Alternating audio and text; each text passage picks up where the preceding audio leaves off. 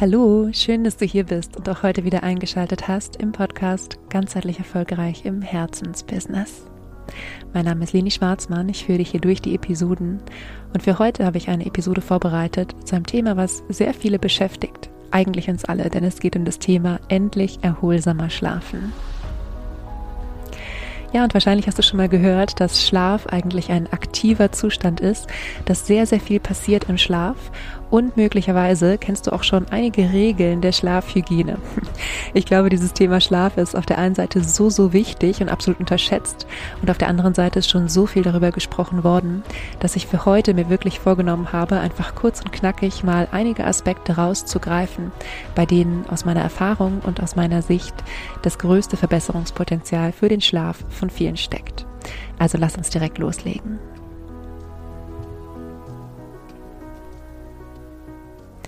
Zunächst einmal kommt ein kleiner Disclaimer. Wie immer gehe ich ähm, davon aus oder richte ich mich hier in diesem Podcast sozusagen an gesunde Menschen.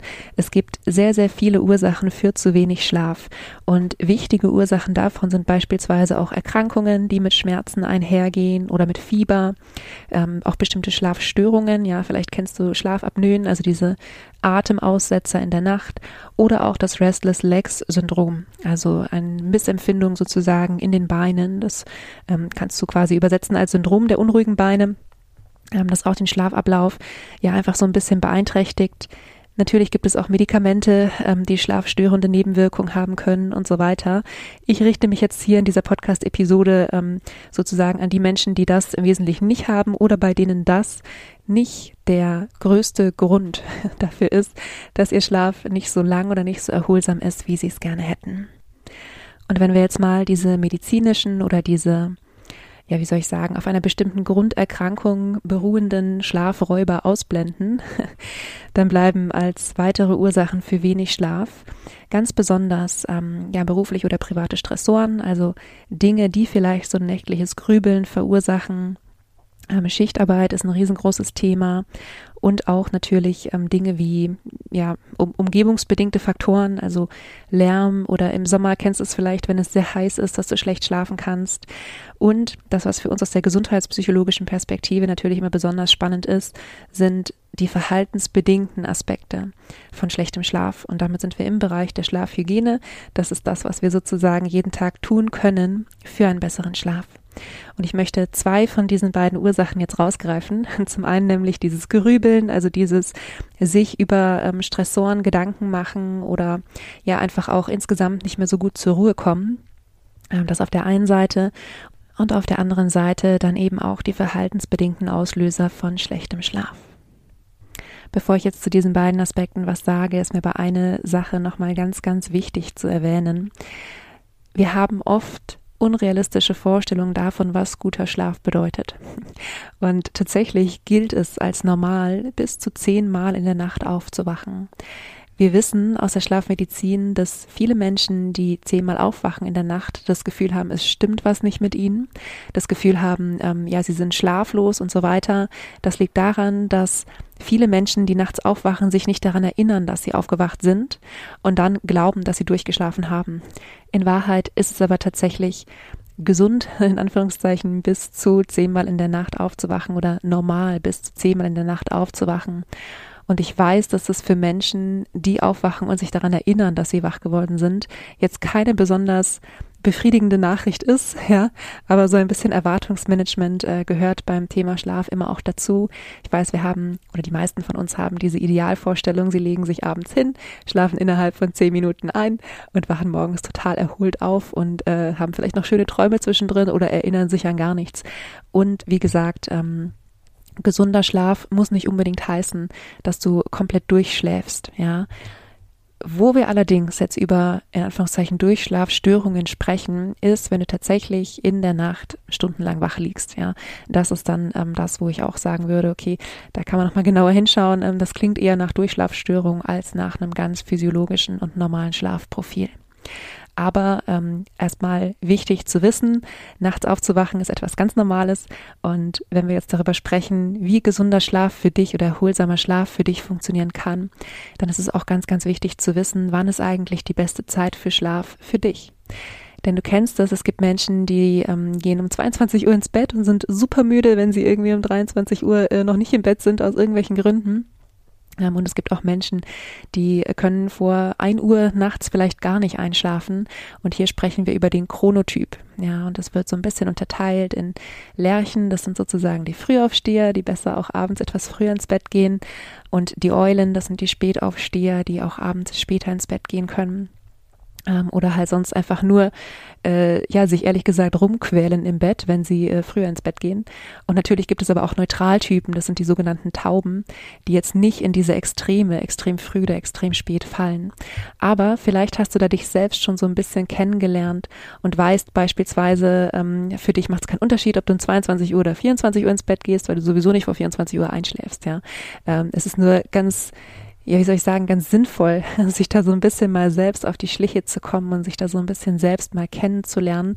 Wann ist eigentlich die Zeit, in der du wirklich, wirklich erholsam schlafen kannst?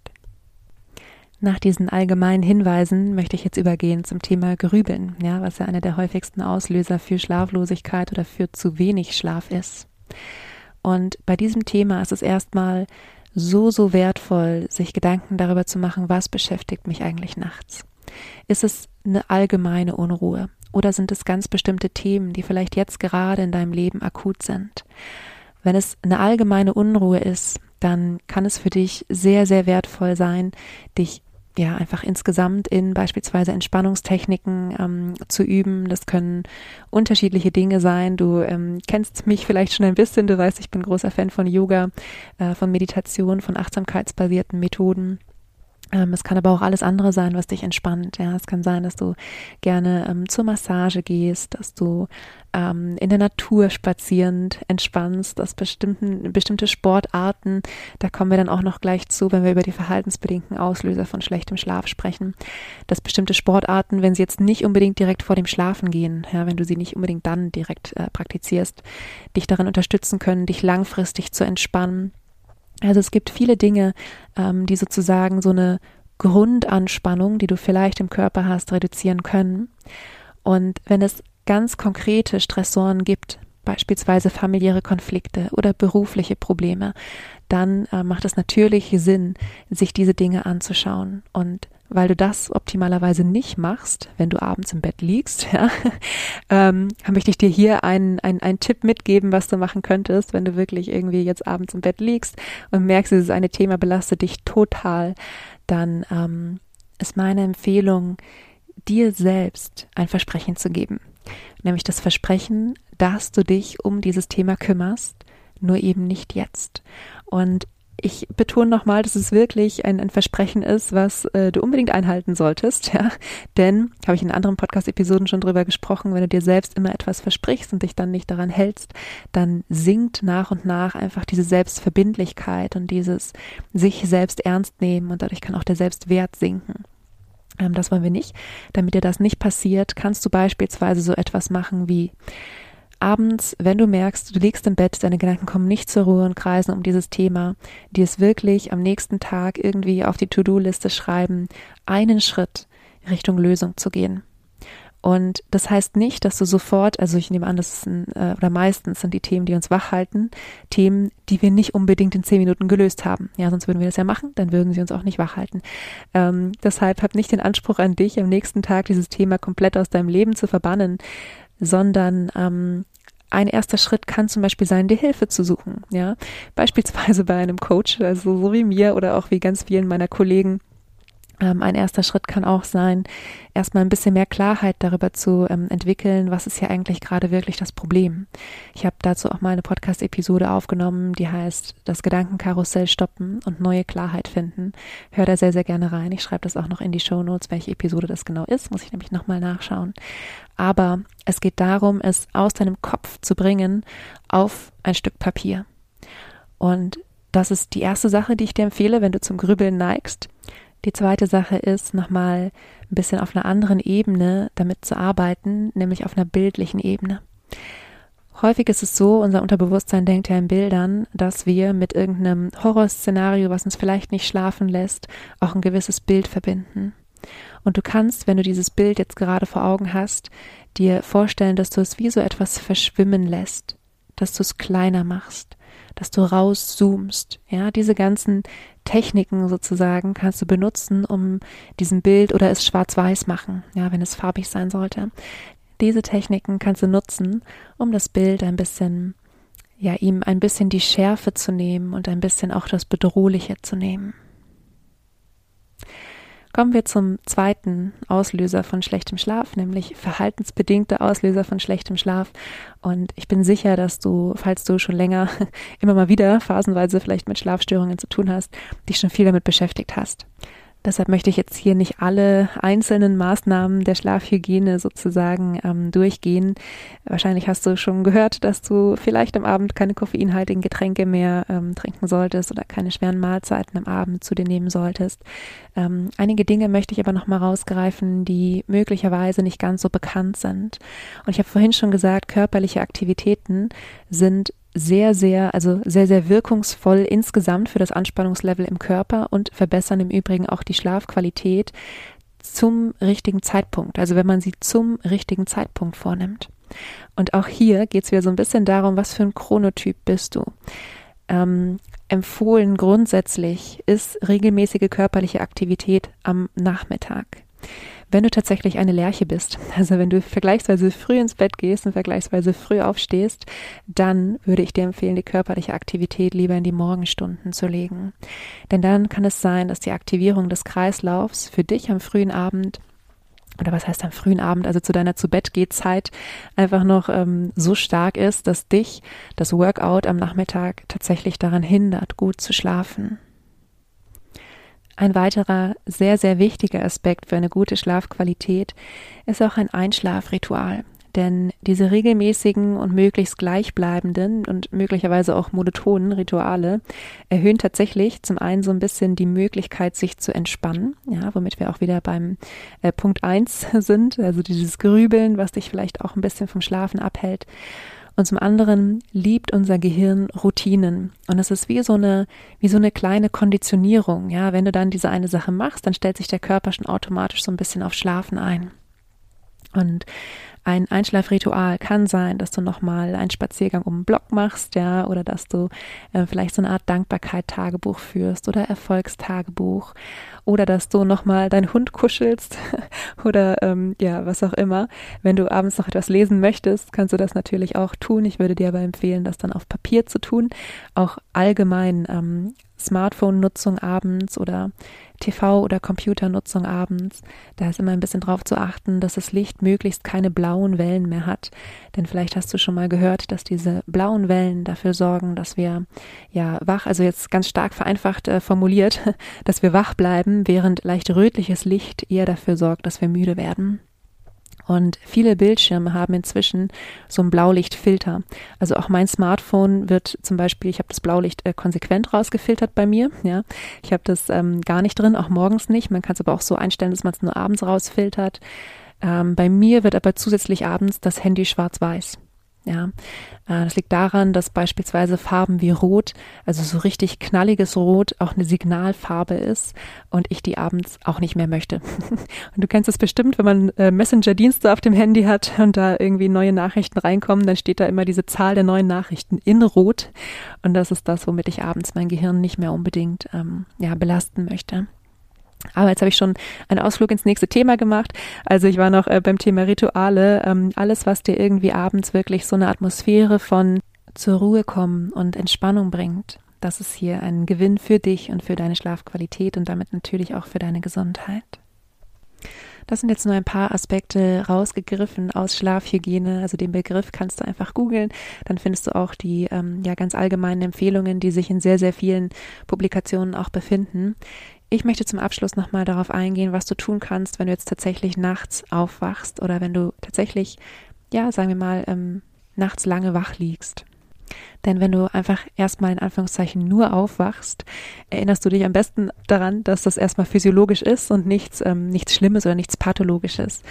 Wenn du aber tatsächlich ähm, nachts aufwachst und merkst, dass du nicht mehr einschlafen kannst, dann ist eine ganz wichtige Empfehlung, in der Nacht nicht auf den Wecker oder auf die Armbanduhr zu schauen.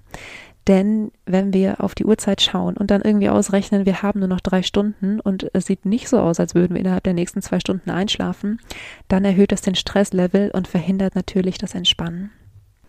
Wenn du merkst, dass du überhaupt keine Chance hast einzuschlafen, kann es auch sinnvoll sein, aufzustehen und tatsächlich erstmal etwas anderes zu machen. Und damit meine ich jetzt keine großartig kreislaufaktivierenden Dinge wie Sport oder sowas. Ähm, ich persönlich habe eine Zeit lang, also ich habe auch mal eine Zeit in meinem Leben gehabt, wo ich schlecht geschlafen habe, da habe ich nachts gebügelt. Ja, das hatte diese gleichförmigen Bewegungen. Es ist ähm, warm gewesen, also man hat warme Hände bekommen. ja, ähm, es geht darum, dass du dein Bett optimalerweise vor allem zum Schlafen nutzt. Und dieses sich im Bett wälzen und nicht schlafen können etwas ist, was dein Gehirn langfristig verknüpfen kann. Deshalb, wenn du merkst, dass du wirklich gar keine Chance hast, gerade einzuschlafen, kann es sinnvoll sein, aufzustehen, was anderes zu tun, meinetwegen auch was zu lesen, irgendwo im Sitzen und erst wieder ins Bett zu gehen, wenn du wirklich sehr, sehr schläfrig bist. Denn dann kannst du diesen Aspekt der Verknüpfung, den dein Gehirn macht, also diese Konditionierung, für dich nutzen. Wenn du tatsächlich nur zum Schlafen im Bett bist, dann verknüpft dein Gehirn, immer wenn es dein Bett sieht, schon schlafen. Ja. Und ganz wichtig, wenn du wirklich eine blöde Nacht hattest und ähm, wahnsinnig müde bist am nächsten Tag, versuch dich trotzdem nicht tagsüber lange hinzulegen. Ja, also oft ist es so, dass wir dann denken, wir müssen ein bisschen Schlaf nachholen.